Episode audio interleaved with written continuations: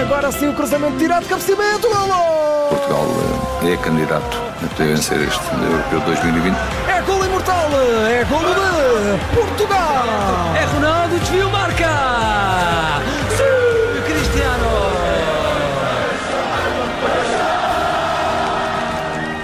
Mariana Fernandes, a jornalista de desporto do Observador, esteve hoje à tarde em Budapeste, na Hungria, a acompanhar a vitória de Portugal por 3-0 frente à seleção que jogava em casa.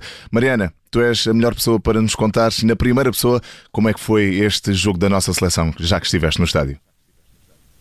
Alô Hugo, foi um jogo bastante uh, intenso, digamos assim. A verdade é que a equipa da Hungria fez valer, e já também já sabemos disso, também já tínhamos visto o jogo uh, do Euro 2016, em que foi essa também a grande valência desta Hungria, portanto fez valer uh, desta intensidade, desta agressividade. É uma, grande, é uma seleção que, apesar de não ter uma grande qualidade individual, faz muito valer de entrega ao jogo. Portanto, um jogo muito físico, não é? Não dá, Exatamente, um jogo muito físico, com muitas faltas, faltas duras uh, e que, em que cada jogador não dá nunca nenhuma bola, nenhum lance por perdido. E essa é a grande valência desta equipa de Marco Rossi. Portugal fez o seu trabalho, fez uma grande primeira parte, devo dizer que, na minha opinião, foi uma das melhores primeiras partes de Portugal uh, nos últimos tempos, incluindo mesmo os três jogos de qualificação para o Mundial. Portanto, uma primeira parte de alto nível, em que só faltou o mesmo golo. Tivemos várias oportunidades para fazer. Gulaxi, o guarda-redes da Hungria, que é o titular também do, RP, do RB Leipzig da Alemanha fez uma enorme exibição uh, ao longo de todo o jogo e se não tivessem sido uh, os três gols de Portugal já nos instantes finais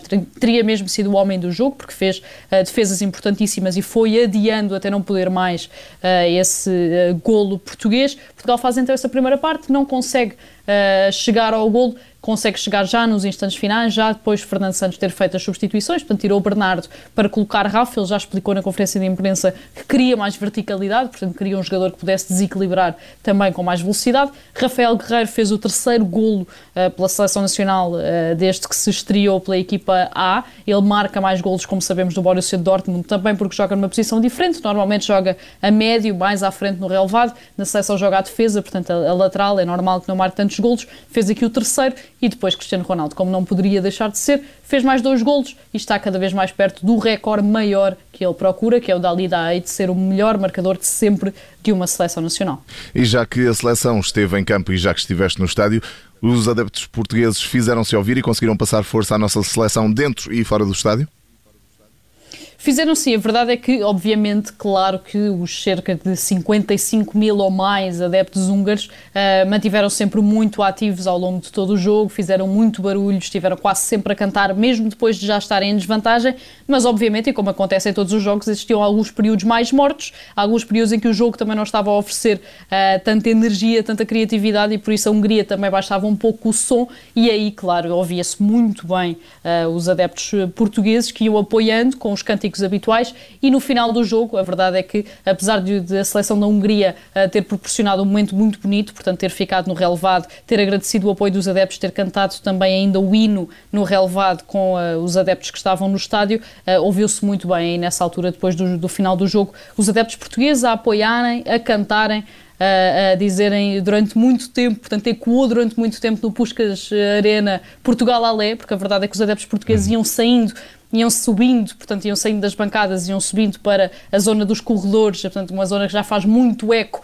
e continuavam a cantar, portanto, ecoou durante muito tempo o uhum. Portugal Alé uh, no Puscas Arena, mesmo quando já estava quase vazio, portanto, esses portugueses uh, fizeram-se ouvir e fizeram-se ouvir bem, até antes ainda do jogo começar, quando, por exemplo, o tema Minha Casinha dos Chutes e Pontapés cantou em pleno Puscas Arena em Budapeste. E que bom que deve ter sido voltar a estar num estádio cheio.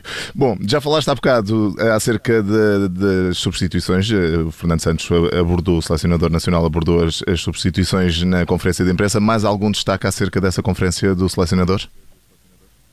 Sim, foi uma conferência de imprensa que Fernando Santos disse basicamente que esta foi uma vitória bastante justa. Ele usou até a palavra justíssima, portanto estava bastante satisfeito com a exibição portuguesa. Disse também que a primeira parte tinha sido muito boa, que na segunda, principalmente nos instantes iniciais, Portugal acusou alguma pressão, teve um período de alguma ansiedade em que até permitiu uh, dois remates da Hungria para duas defesas do Rui Patrício, mas segundo o selecionador conseguiu recompor-se bastante bem, portanto conseguiu uh, repor esses níveis de ansiedade bastante bem Ele acabou também por justificar as substituições tardias, ou teoricamente tardias, portanto só mexeu já a 20 minutos do fim. Ele disse que não sentiu necessidade de mexer até então, porque a equipa estava a jogar bem, ele estava a gostar do que estava a ver, apesar de Portugal não estar a criar muitas oportunidades de gol nessa fase. Explicou então que, como já disse, lançou Rafa porque queria mais verticalidade, que depois lançou uh, tanto Renato como André Silva porque queria dar espaço a Rafael Guerreiro, portanto puxou uh, Cristiano Ronaldo também para uma posição diferente daquela que estava a ocupar, portanto detalhou um bocadinho as substituições que quis fazer,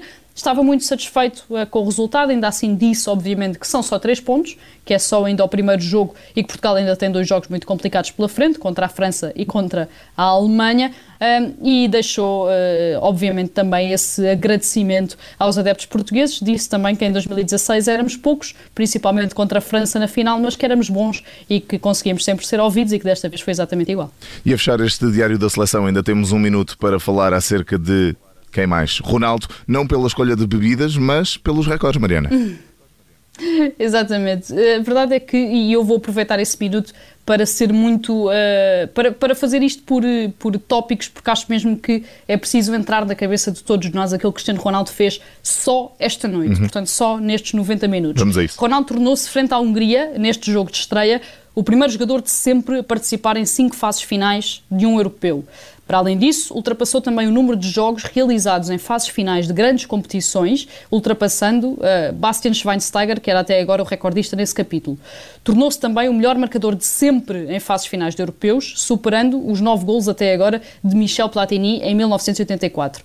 Conseguiu também mais um feito histórico no plano coletivo, já que passou a ser o jogador com mais vitórias em jogos da fase final do Campeonato da Europa, superando os 11 triunfos desta altura de Fabregas e de Iniesta, dois espanhóis.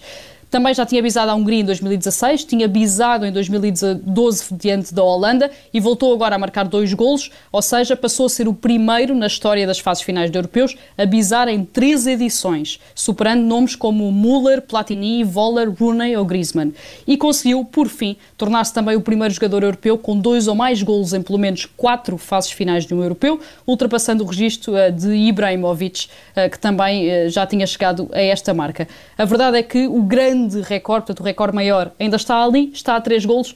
Cristiano Ronaldo uh, tem este europeu e provavelmente ainda o Mundial de 2022 para se tornar o melhor marcador de sempre de seleções nacionais. Ali Daei, o iraniano, está a apenas três golos. Não sabemos o que é que ele bebe, mas sabemos que ele papa recordes. Ronaldo. Mariana Fernandes é jornalista de desporto e enviada do Observador ao Euro 2020. Amanhã encontramos-nos para mais um Diário da Seleção. Até lá, Mariana. Até lá. Agora sim o cruzamento tirado, cabeceamento, golo! Portugal eh, é candidato a poder vencer este Europeu 2020. É golo imortal, é golo de Portugal! É Ronaldo, desvio, marca!